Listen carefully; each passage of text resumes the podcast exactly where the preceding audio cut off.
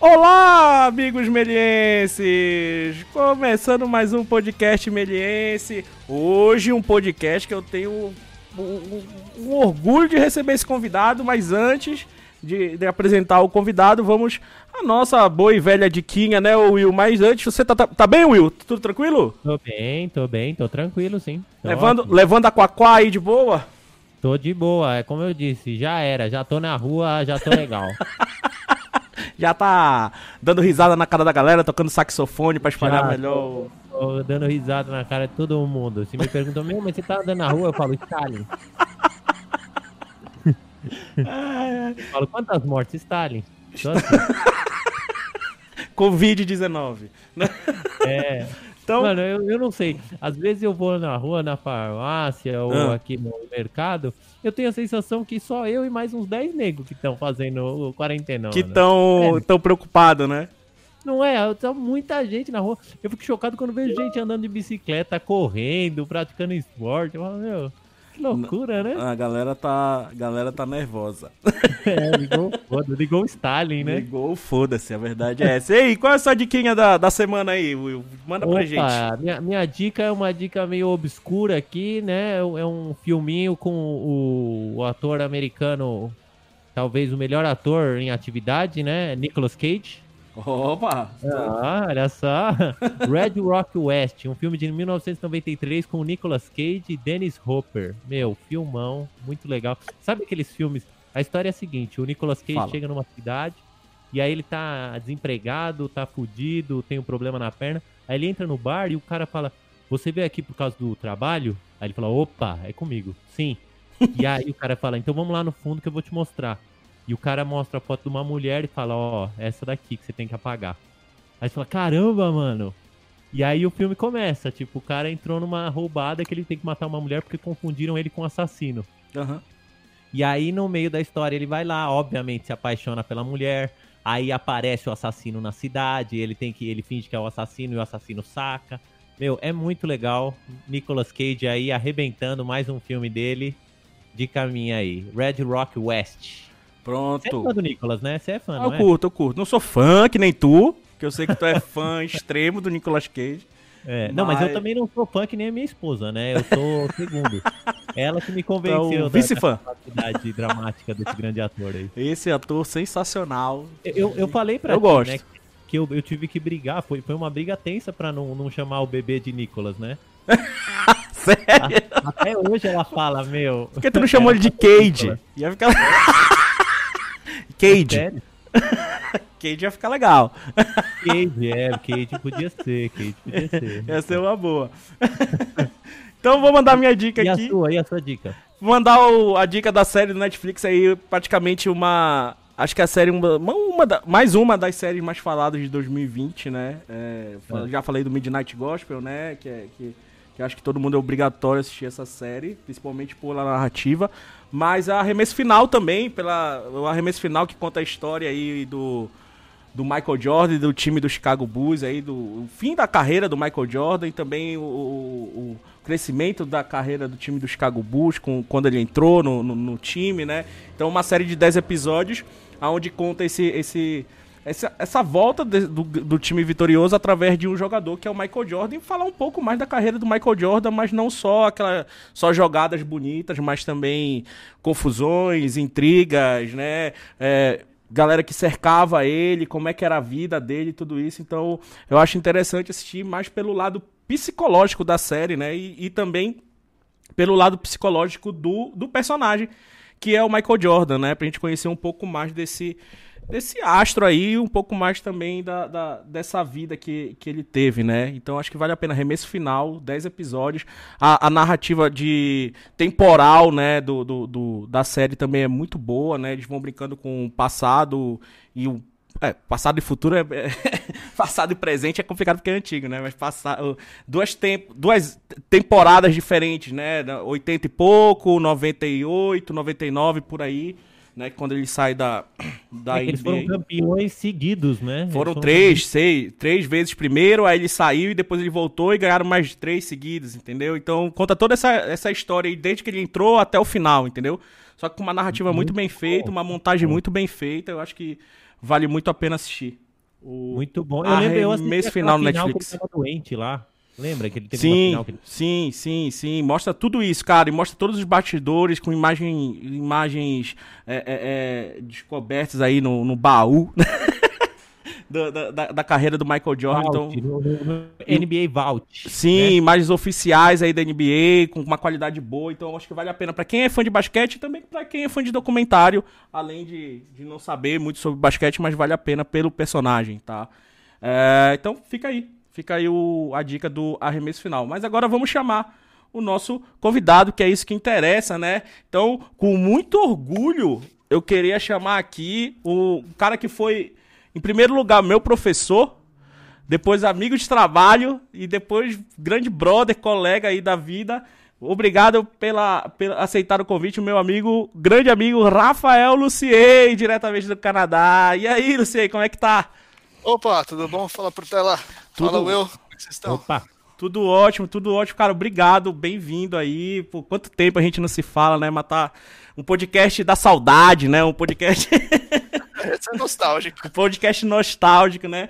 Pra, pra quem não. É, só falar um pouquinho aqui do, do, do, do Rafael Lucien, né? Supervisor de luz, hoje, supervisor de luz da Wide Brain, lá em Vancouver, né? Do Lucien morando em Vancouver, tá? Formado em fotografia pelo Senac, um dos fundadores e ex-professor da Melier, né? Então faz parte dos cinco, né? Dos cinco fantásticos ali, lá do início da Melier, tá? Então é por isso que eu digo que é um orgulho de, de, de trazer ele aqui, né? Saiu da Melier em 2013, se mudou para o Canadá e desde então tá lá na Wide Brain, né? Essa é uma empresa que trabalha com com várias séries aí, seja ela em 3D, 2D, live action, né? Mas o Lucien trabalhando aí na parte de 3D, né? No braço 3D da, da Wide Brain. Cara, obrigado mais uma vez, bem-vindo.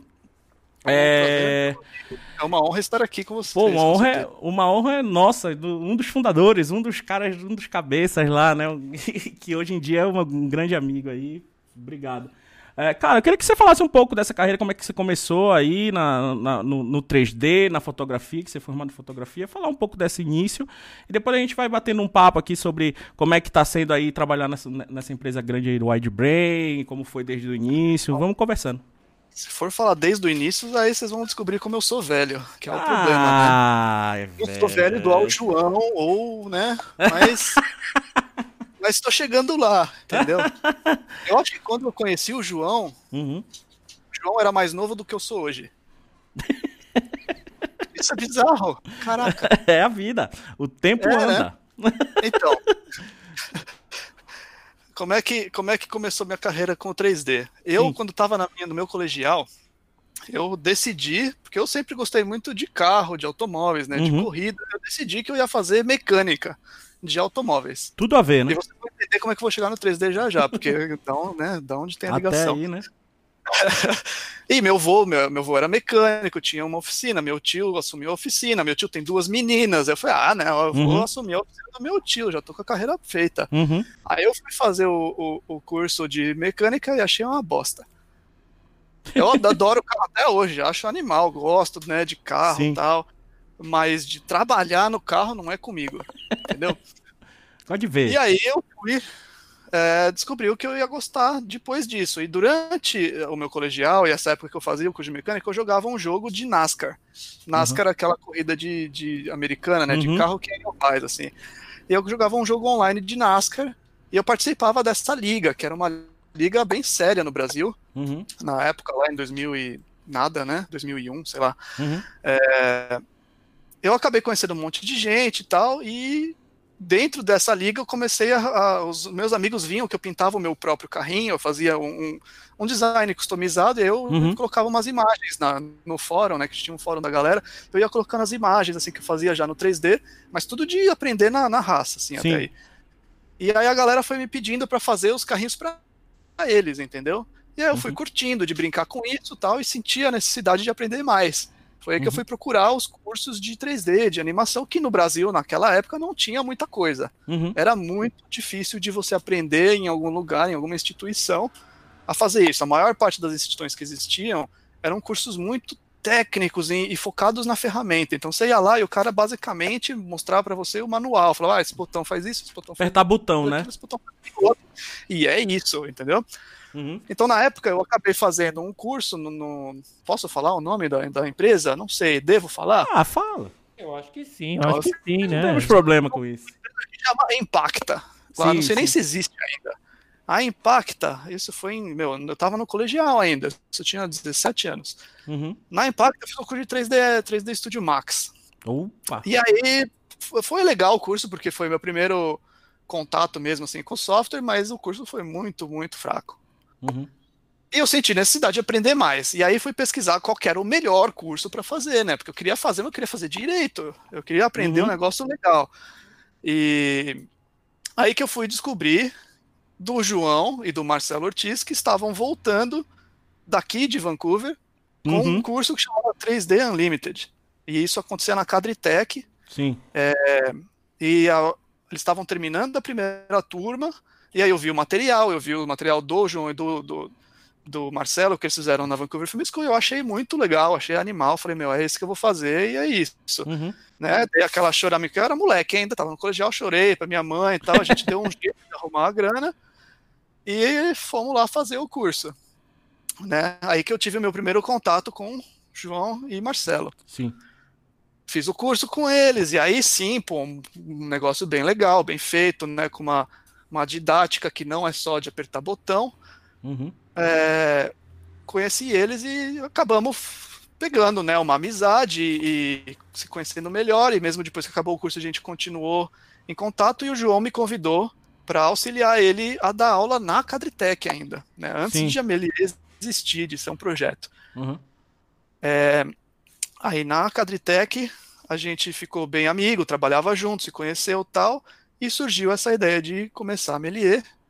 E, e provavelmente é a história que todo mundo já conhece, Sim. né? De, Da Melier. dos, dos, dos cinco. Como é que é? Cinco o que que você É, chamou? cinco fantásticos eu chamo aí. Não, aí juntamos, né, os cinco e começamos a Melier do, Desde, do o, in- desde o início você já vem com a parte de luz, você já vem com. com, com Sim, sim.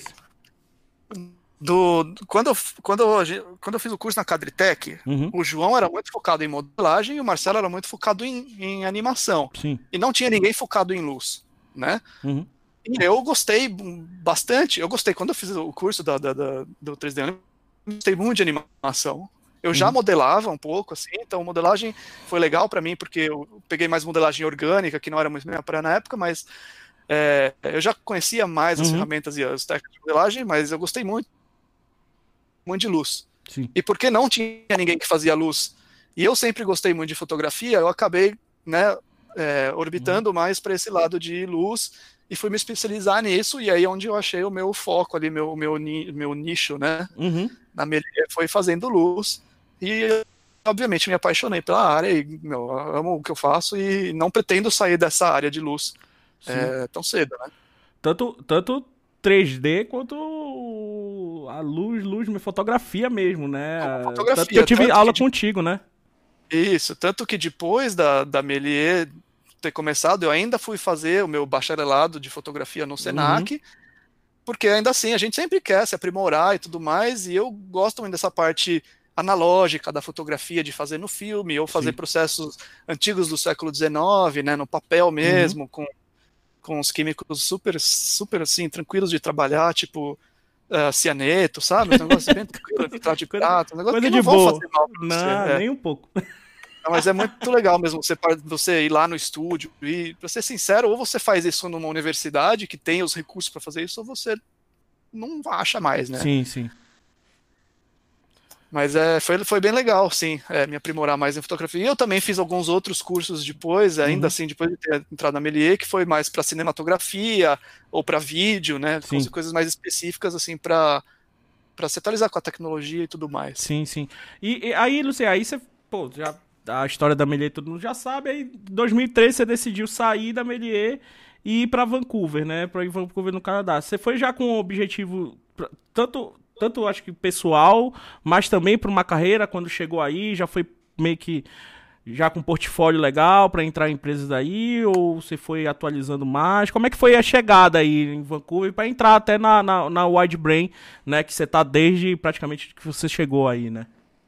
Isso, quando eu vim para o Canadá, na verdade, eu não vim com o objetivo de entrar em nenhum estúdio. Eu vim para cá com o objetivo, nosso objetivo era mesmo meio que ampliar a Melier aqui no Canadá. Né? Sim, sim. Várias coisas aconteceram depois que eu saí do Brasil. Então, quando eu cheguei aqui, o Marcelo Ortiz já estava aqui, a gente ainda começou a fazer os planos e, e a, a planejar tudo, mas algumas coisas mudaram em relação ao, ao 5 lá dentro e também em relação às leis de imigração e às leis de estudo no Canadá. Logo, Uhum. logo depois que eu cheguei, essas coisas mudaram. E aí rolou essa decisão da gente tomar caminhos separados, né? Então, Sim, Marcelo sim. e eu, a gente se separou, né? A gente é, deixou a Melier e procurou outra, outra posição para se realocar aqui no mercado. Uhum. E o João tomou conta da Melier. E a parte da Melier aí, da história da Melier eu já não faço mais tão parte, então nem posso falar com tanta propriedade. É, mas a partir de 2013, aqui no Canadá, eu Uhum. Comecei a, fa- a, pensar, então, se eu não tô, faço mais parte da Melier e agora eu vou trabalhar, vou trabalhar num, num estúdio que aqui é o melhor lugar para estar em relação a isso, porque aqui é um polo de produção de audiovisual para animação, né? E não só é, em filme, que acho que a maioria das pessoas acabam pensando quando falam, ah, vou trabalhar no Canadá, vou fazer o filme Uhum. animal, aquele de, de efeitos e tal. É, mas também tem muito game aqui, então tem a, várias empresas, não vou nem citar nome porque tem muitas Aham. empresas de games, é, de games top de linha mesmo para console ou para PC e tam, também né, games não top de linha, mas aqueles games mais Indie games, né? Uhum. e tal, tem de tudo. E também tem muito é, estúdio menor que também às vezes vai fazer só seriado de TV ou vai fazer só Entendi. que, é, o que eu faço, que é episódico de animação. No Aham. meu caso, a gente, eu entrei numa empresa que é focada, focada, focada em fazer episódico, então série de animação para crianças pequenas. Legal. É, a Wild Brain, ela faz algumas coisas que são fora, mas as propriedades da empresa são todas focadas para uma galerinha que vai ter até 10, 12 anos de idade.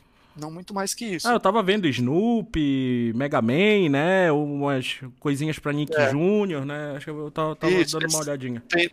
É, a, a, a Wild Brain ela é bem focada nessa galerinha mais jovem, assim. Uhum. Mas é uma empresa muito grande. Ela, ela, assim, só na parte de estúdio, que é no estúdio da Wild Brain em Vancouver que eu trabalho, tem mais de 700 pessoas. Cacete. cada, só que aí tem, tem, tem cada. Vai cada parte da- desse grupo trabalha numa série, né? E não, não, não são todos. Isso, isso.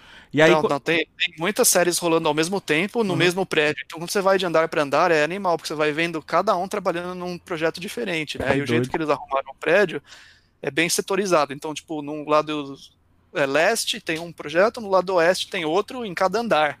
Uhum. E tem cinco andares. Pode crer. Então aí você entrou na, na, na Wide Brain, como foi lá? Você entrou como? Você foi entrando que área? Já, já entrou na área de luz ou não? Como é que foi Ah, você entrar lá no Wide Brain? Eu entrei na, na, na empresa que eu tô hoje em 2014. Quando eu entrei na empresa, ela ainda não se chamava Wild, Wild Brain, ela chamava Nerd Corps. Ah, tá. A Nerd Corps foi comprada por um, por um conglomerado que chamava DHX Uhum. E virou Wild Brain, que hum, trocou só o nome, né? A DHX Sim. e a Wild Brain são a mesma coisa. Eu trabalhava na Nerd Corps em 2014, que era um estúdio um pouco menor, Uhum. mas que foi comprado por essa empresa maior que era a DHX. A Nerd Corps era só um estúdio mesmo, não tinha outros outros outros braços, né, como como empresa para ter mais mais é, variedade, né, no, no portfólio. Mas ela fazia só é, produção de é, seriados focados para crianças pequenas e em 3D, não tinha nem 2D na Nerd Corps. Entendi. Uhum. Eu entrei lá em 2014 para fazer luz e comp de, de, dois, de duas produções simultaneamente. Uma chamava Slug Terra, que acho que até foi bem no Brasil, pelo que eu ouvi falar. Uhum. Acho que no Brasil chamava Slug Terrâneo. Não sei se vocês Não, conhecem. não, não sei. Mas é, não é, vocês não são o público-alvo do. É... Ah, cara, eu, eu sou um pouco ainda. Slug Terra, ele era mais ou menos meio que baseado num Pokémon assim da vida. Então, Entendi. era umas minhoquinhas que tinham, cada uma tinha um poderzinho diferente, elas tinham umas batalhazinhas e tal. Entendi. E aí, um outro show que eu trabalhei chamava Endangered Species. Foram Uhum. os dois primeiros que eu peguei, como, como Luz e Comp. E aí eu passei por alguns outros projetos até virar supervisor, né? Sim, mas deixa eu só te perguntar um negócio. É, porque. é, Lembrando que esse podcast é feito pra galera do, do, da, da, da Melier, né? E também que, pra quem vai entrar, pros curiosos. de- Deixa eu te perguntar, no início, quando você entrou numa, numa empresa que trabalha com seriado, né? Com, com, com série de animação. Foi, foi tipo, a gente tava acostumado na Melier, mas trabalhar com curta, tudo isso, né? E, quando você foi pra série, que qual foi o primeiro baque? Alguma da experiência que você tinha já lá do seu, dos seus trampos na Melier, dando aula, tudo isso, ajudou bastante? Como é que foi essa. Trabalha... Como é trabalhar com série, né? Com, com, com a parte de luz em série. É, cara, o- claro que tudo que eu aprendi na minha carreira até aquele momento ajudou muito. Uhum. Agora, quando você fala em série episódico, só pra você ter uma ideia, hoje, Uhum. mais ou menos, em média, cada um dos, dos, do- dos iluminadores do meu time tem que entregar, tem que ter os aprovados, oito shots do show por dia. Oito. Quando você fala, compara isso com uma galera que faz efeitos especiais, tipo o Fefuxo. Sim, o Fernando. Uhum. O Fernando, vamos por lá num filme de, de efeitos que ele tá fazendo, ele vai, às vezes, talvez, ter um shot a cada três dias ou uma semana. Entendeu? A gente faz oito por dia, cada um.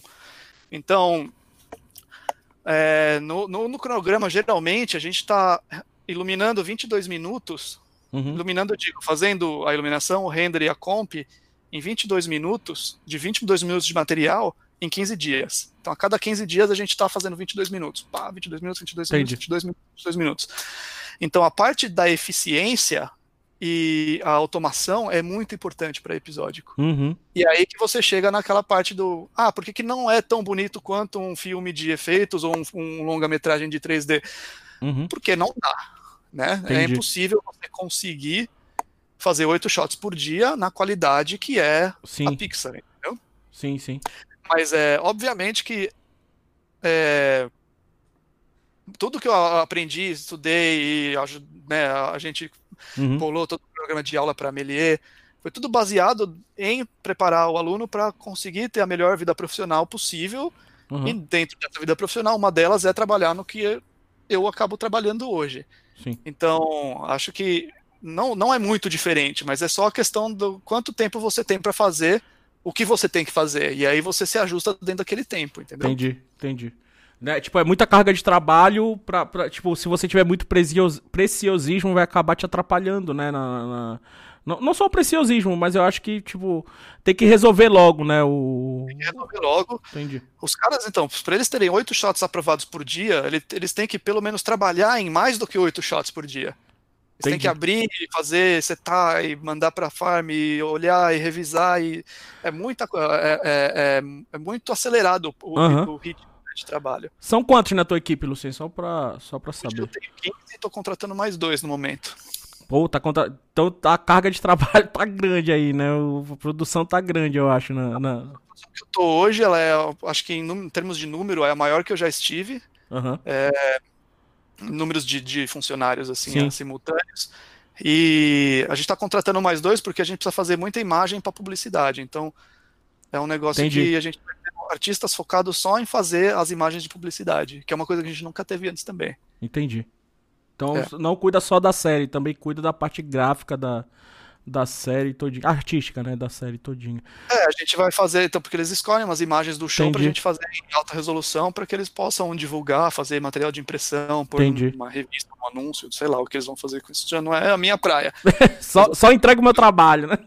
Entregar para eles as imagens em alta definição, né? Faz parte do, do- da minha obrigação. Pode crer. Will, manda aí. Oi, eu queria fazer uma pergunta. Quando você contrata as pessoas, como que elas são? Você, você contrata pra Legal. treinar? O cara Elas têm que que ser pera? bonitas, cara. Dá pra contratar gente feia. Tipo, o Portela já estaria fora de cara. Fácil. tô brincando, Portela. Eu acho Eu sei, você eu muito sei. gato. Obrigado, obrigado, obrigado. Eu sei que a amizade fala mais alto. Não, mas assim, sinceramente, é, a, pra- a- a- a galera que aplica pra trabalhar em episódio de TV, geralmente é uma galera mais, mais fresca, assim, que acabou de sair da escola, porque é o primeiro trabalho que elas vão conseguir. Não é um trabalho que paga super bem ainda, então é um trabalho meio que Uhum. de, de entrada. E é sempre o. Eu acho. Sim, ó, é complicado, porque você tem que achar um cara, um cara que consegue provar que ele trabalha bem sem ter experiência de trabalho. Que é justamente a galera que tá saindo da Melee vai ter que fazer, entendeu? Sim. Então eu acho que eu, eu acabo contratando muito do perfil da galera da, da Melee que acabou de se formar. Uhum.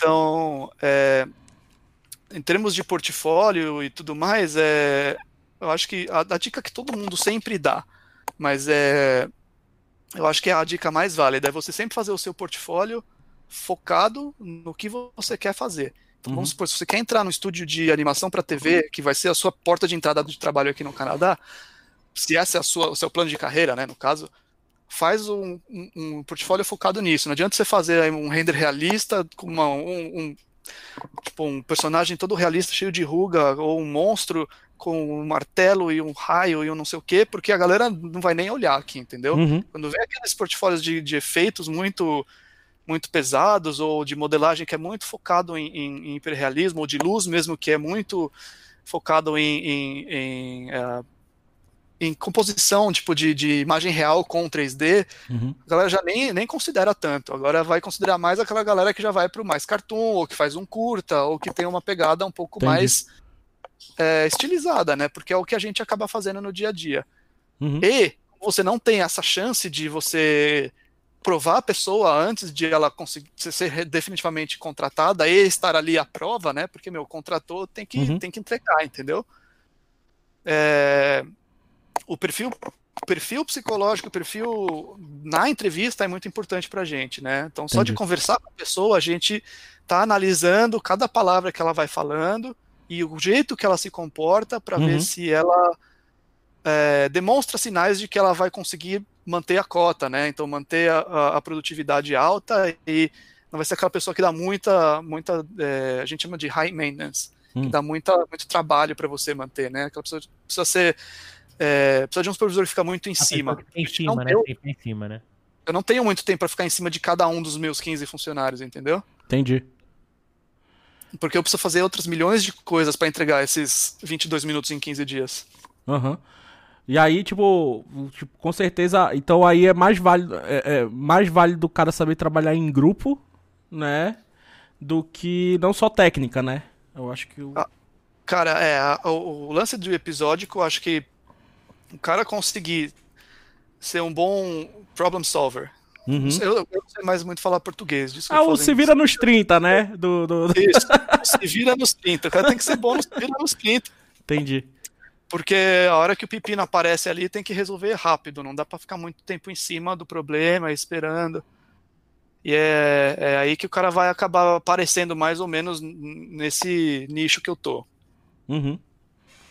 Então, aquela galera, tipo, preciosista que faz o melhor possível e fica né, colocando luzinha aqui e ali, perde Uhum. mau tempo, gira e gira e render, testa e não sei o que. Fica lindo no final, mas é, perdeu, tipo, duas semanas fazendo um shot. Não é o perfil de pessoas que a gente procura em episódico, entendeu? Sim, tipo, continue assim, mas não venha pra cá, né? Não, eu acho que tem, acho que tem mercado para todo mundo. E Eu Uhum. acho que uma coisa não invalida a outra. Você pode trabalhar num estúdio que nem eu tô hoje, Uhum. e no seu plano de carreira querer mudar para um, um Sim. estúdio de efeitos e você faz duas demos separadas, entendeu? Sim, ser um polivalente, né? O cara saber. No, no caso, vamos supor, vou citar o Fifuxo de novo como exemplo. Uhum. Ele, no começo da carreira dele em 3D aqui no Canadá, ele trabalhou num estúdio de TV igual, de, de episódico para TV, que nem eu trabalho hoje. Sim. Só que o plano dele era fazer efeitos, então ele foi né, mudando a demo dele, pr- pr- produzindo mais material para Uhum. chegar lá. O meu plano de carreira já foi diferente, eu quis crescer dentro do estúdio e Entendi. chegar na posição mais alta, entendeu? Então Entendi. eu continuei lá dentro e meu esforço foi em outra parte que é um pouco mais até política e menos produtiva em termos de, de material, de 3D. E porque hoje como supervisor eu acabo fazendo um shot ou outro aqui e ali, mas a maior parte do tempo eu tô fazendo outras coisas, né? Aham. Mais parte burocrática também, né? do- É, eu e o Excel agora somos melhores amigos, entendeu? Tu e quem? O Excel. É, meu amigo. Administração triste. agora. É triste. É, imagina. Também tem que gerenciar a equipe, né? Também. Gerenciar a equipe, sim. É, é- é muito importante manter a comunicação do time, cara. Senão o negócio afunda rapidinho. Entendi. E aí você tem que, além de, além de parte administrativa, você tem que ser um pouco de psicólogo também, às vezes, ou não? Ah, é. Ah, ah, Pela, às vezes, pela a gente, às vezes a gente até brinca que eu troco mais fralda no trabalho do que em casa. E eu tenho um filho de um ano. Espero que eles não ouçam isso. Eles não vão falar português, então tá tudo bem. Eu imagino. Não, vamos botar uma legenda, tô brincando. Fala aí, Will, quer mandar? Eu queria saber, assim, dessa coisa do, do brasileiro aí, que tem muitos brasileiros. Como que é? A sua equipe normalmente você tem brasileiros, tem estrangeiro, é um canadense? Como que é aí no, no estúdio? Cara, a- o Canadá, em Vancouver, principalmente, é uma galera que vem do mundo inteiro. Assim, é absurda a quantidade de diferentes nacionalidades que existem aqui. Eu conheci gente de países que eu não sabia nem que existiam no mapa. De Uhum. verdade, assim. Então, no estúdio você vai ver gente de tudo que é jeito, velho. E de, de tudo, tudo mesmo que é jeito. É muito legal em relação a isso, porque é uma área que não tem preconceito nenhum com nada. Com Legal. nacionalidade, cor, preferência sexual, ou cor do cabelo, ou deficiência física, ou tipo de corpo. Não tem nenhuma, nenhuma é, é, Discriminação. discriminação. É muito legal. Agora, brasileiros tem, assim, uma galera razoavelmente legal. Inclusive, a produtora do show que eu tô trabalhando hoje é brasileira. Uhum. Ela tá numa posição que é de bastante importância. Produtor de série de animação é muito Nossa. importante. É muito importante. É bem legal ver os brasileiros que chegam nessas posições mais altas, assim. E tem brasileiros de todos os, em todos os níveis, assim. É bem legal. Legal. É, tem, sim, não falei, não existe discriminação e não é porque você é na cidade A ou B, você vai Aham. ter mais chance, menos chance. É, deixa eu te perguntar uma coisa. Agora, além disso, do- das coisas que você falou, ah, que você falou pra pessoa entrar aí. Agora, pra quem quer seguir a, a- a carreira na, na, na parte de luz e tá começando isso, o que, que você acha que a pessoa deve priorizar aí no estudo? O que, que você acha que ela deve. Qual é uma dica, né? Acho que várias di- dicas são boas, eu acho, pra quem tá entrando nessa área. Principalmente pra quem vai entrar na área de luz e você, como supervisor aí, já tem um olhar até maior Sim. sobre isso. Então, o que, que, que essa pessoa que tá entrando aí nessa área precisa, né? do- de luz? Minha dica é, se você vai focar em alguma coisa artisticamente, foque nas, nos conceitos, principalmente, é, porque software muda, software atualiza, Uhum. e as técnicas de iluminação também atualizam. Quando eu comecei a fazer luz, em 2000 e nada, não existia Global Illumination, não existia V-Ray, não existia GPU Render, não existia Octane, não existia Uhum. nada dessas coisas. É, a gente fazia o que a gente chamava de fakeosity. Não sei se vocês estão é, familiarizados com, a- com o nome da técnica, Não, mas fakeosity era você fazer os rebatimentos de luz com outras luzes. Então você ia criando várias luzes Entendi. na cena para fazer com que a luz batesse na- nas superfícies e voltassem, né? Aham. É, inclusive, eu dei muita aula de fakeosity para os meus alunos mais antigos. Se alguém ouvir, vai lembrar da palavra aí. Falo, Caraca, nem lembrava Vai disso. se tremer, né? Meu Deus. É, nossa, nem lembrava disso. Era fakeosity e abrir malha, assim, as duas coisas que as pessoas mais tinham pavor no Aham. mundo. É, mas, então, as técnicas mudaram, ninguém mais faz fakeosity. Nenhum dos meus funcionários ho- hoje, se eu falasse para eles, faz uma cena aí na mão, na marra, eu quero ver se vocês conseguem, eles não conseguem mais. Aham. Porque a técnica ela vai se atualizando, o conceito não.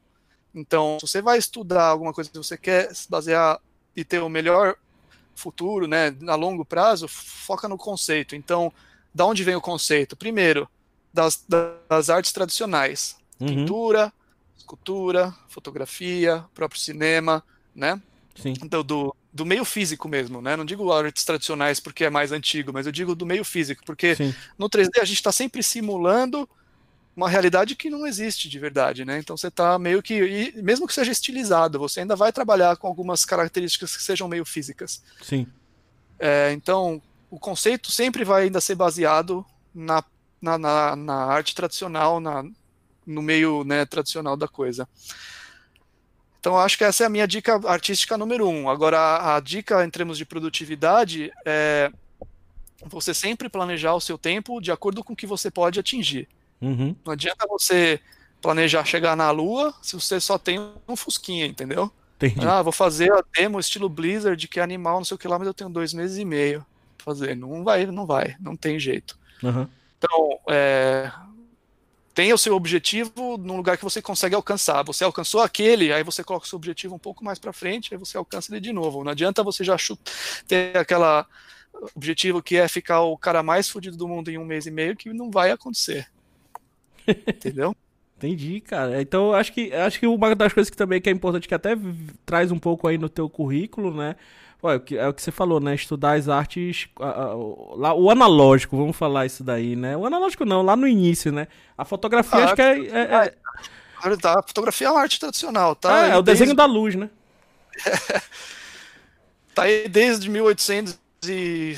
Eu não lembro mais, minha história tá meio fraca, mas 1840. É por aí. Ixi. É 40, 50, é. por aí. É porque é é legal você estar falando isso, porque a gente vê muito, muito aluno, tipo, é, é isso, ligado no computador ali, é, não tá nem aí pra fotografia, é só apertar botão, né?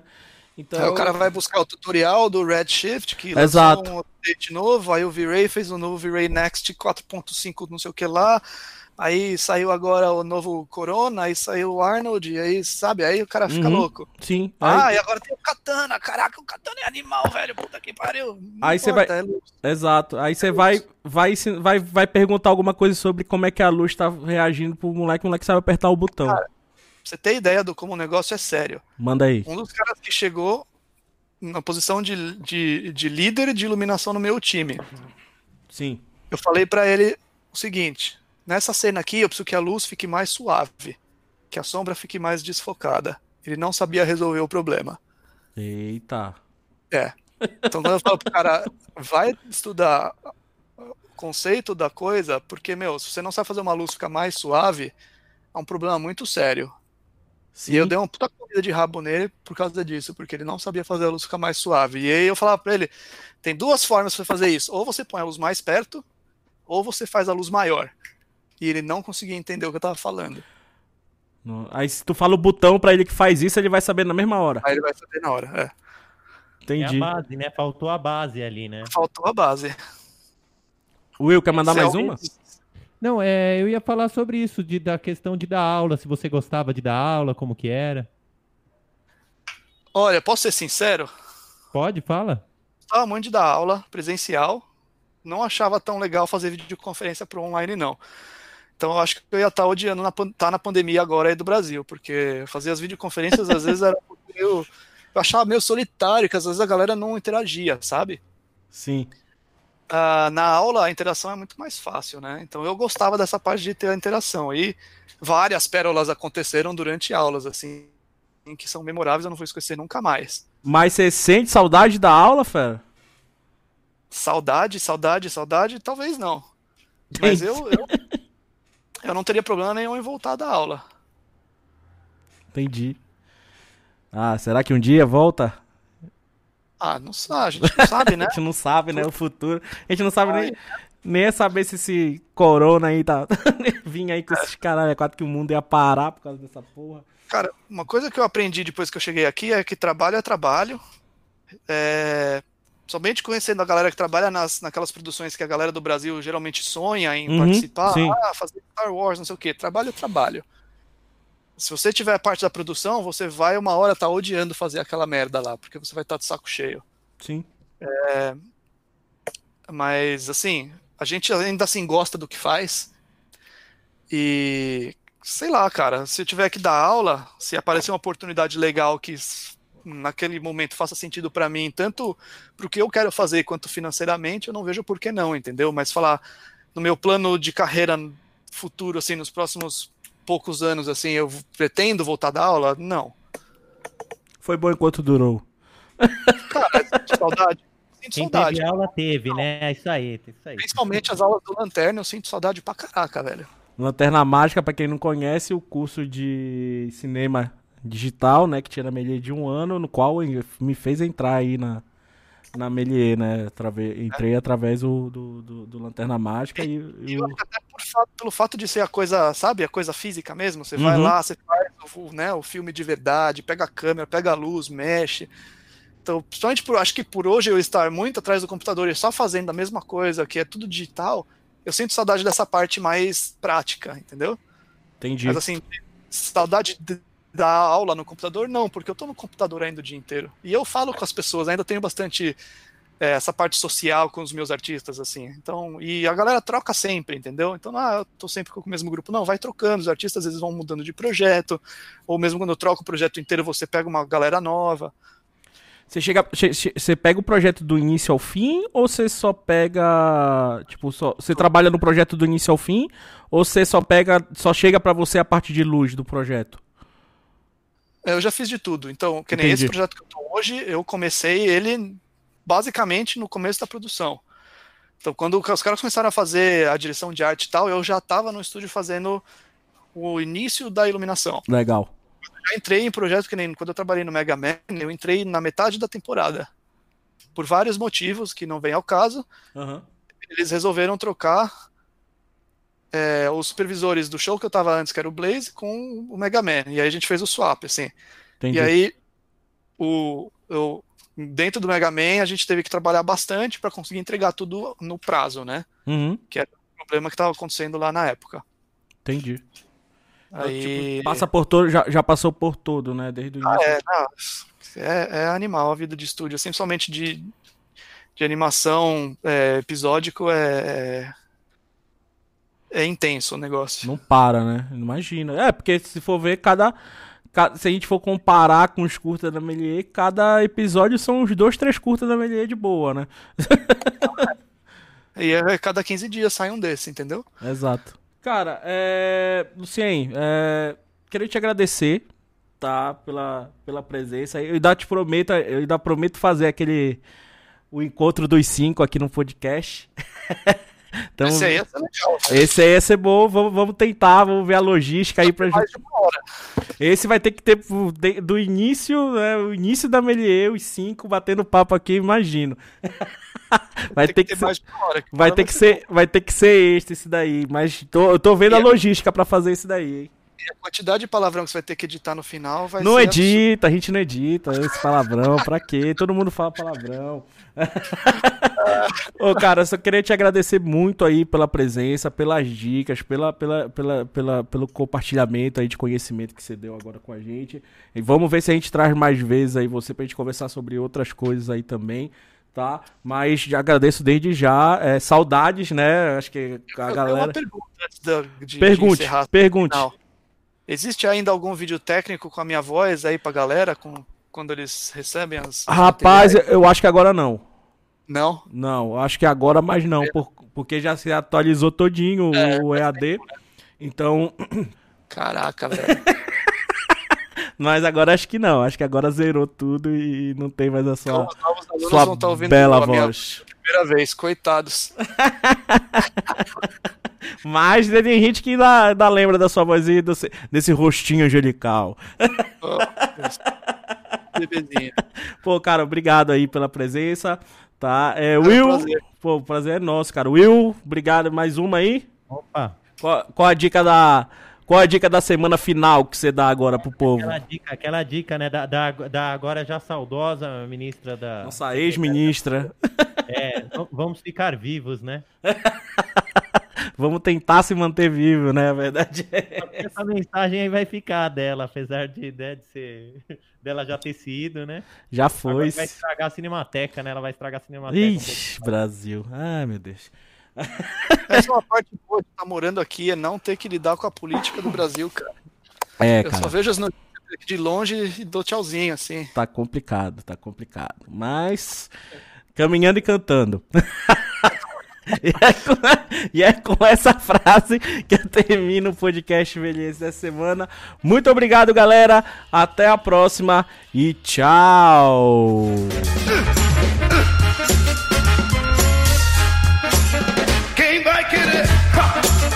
Vai querer luta.